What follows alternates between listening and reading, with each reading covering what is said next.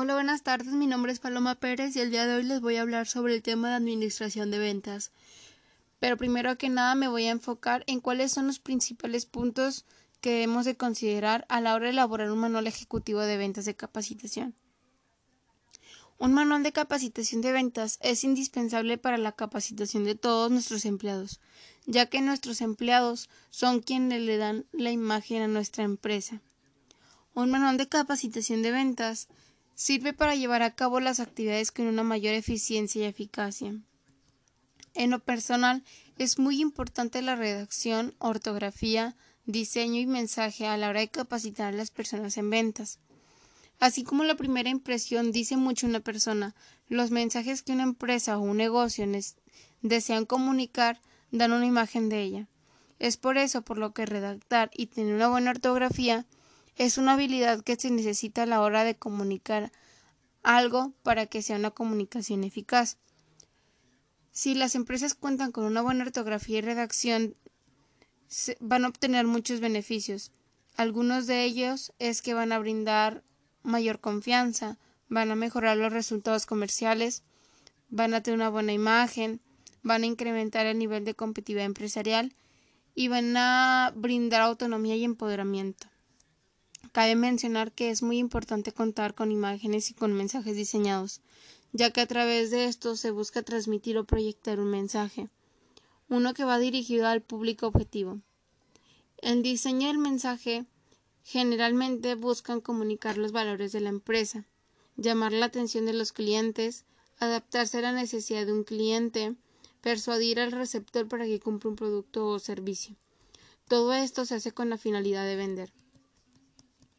Cabe mencionar que es muy importante la gestión basada en indicadores. Los indicadores de gestión son aquellos datos cuantitativos y cualitativos que reflejan cuáles son las consecuencias de acciones tomadas durante un proceso, campaña o una estrategia de una empresa. A estos indicadores también los podemos conocer como métricas de rendimiento, las cuales se encargan de analizar si la empresa está logrando los objetivos que se estableció. Los indicadores de gestión tienen varias funciones. A continuación voy a mencionar tres de ellos.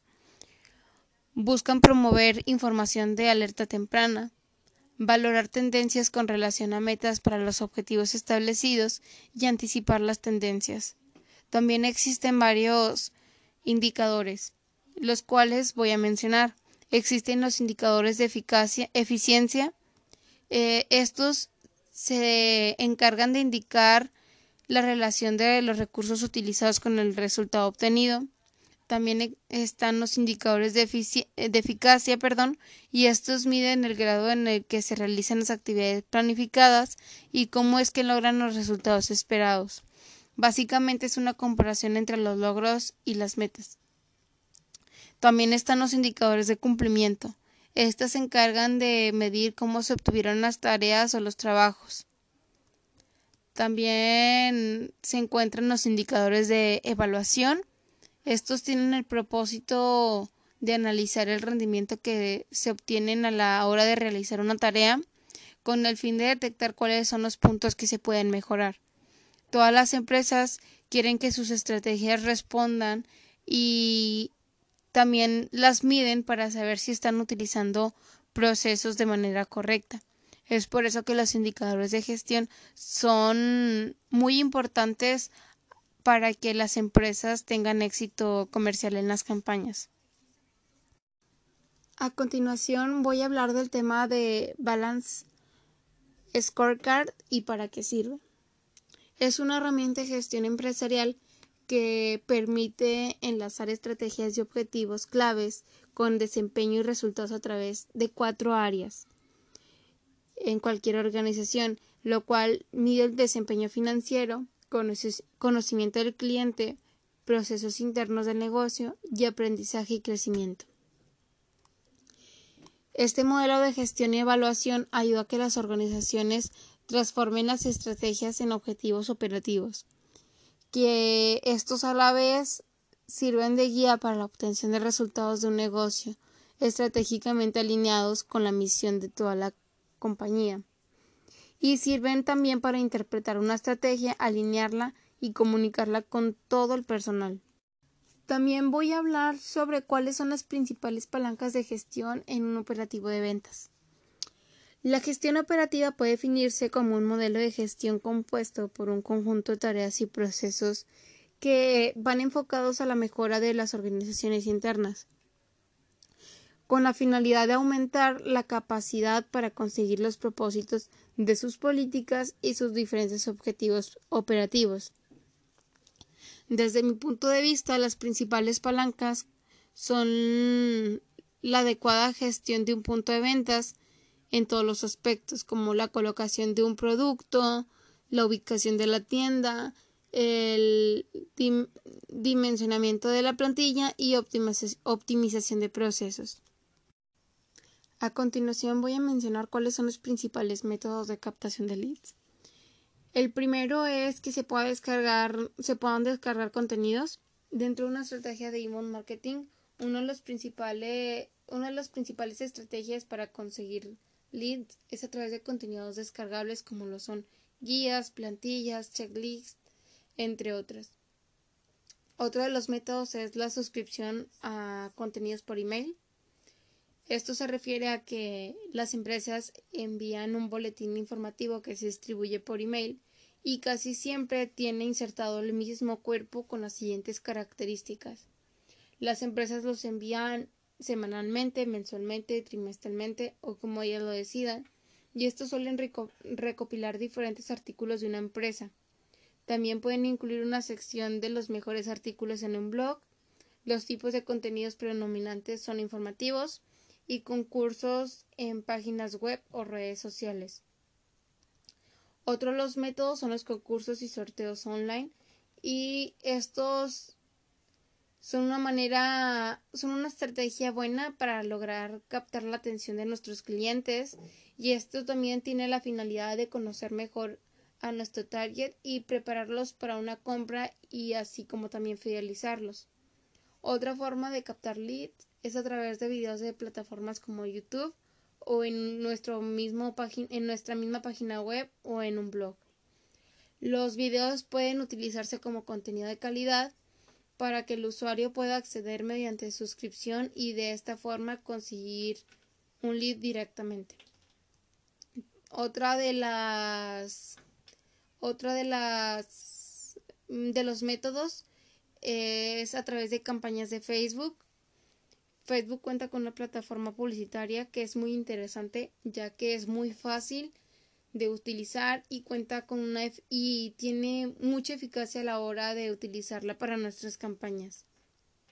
También están las acciones offline y aunque la capacitación de datos se suele asociar más con, con acciones a través de internet, también se pueden poner en marcha a través de acciones offline este, y eso se puede crear a través de la publicidad directa por correo, por correo tradicional para que sea efectiva la, la generación del lead. Esta, publica, esta publicidad puede ser segmentada y personalizada. Y también se puede utilizar la televisión, radio y la prensa. Es necesario elegir muy bien el horario en la que deseamos transmitir nuestra publicidad, ya sea para buscar nuestro mercado nicho o nuestra audiencia. También les voy a hablar del tema de por qué es importante tener o contar con una estrategia de perfilamiento por nivel socioeconómico. Es muy importante contar con un perfilamiento por nivel socioeconómico, ya que de esta manera vamos a poder llegar de una manera más sencilla y eficaz a nuestro mercado meta. En otras palabras, la segmentación de mercado y el perfilamiento nos permiten clasificar el mercado en grupos más pequeños, con la finalidad de que nuestra mercadotecnia sea más efectiva.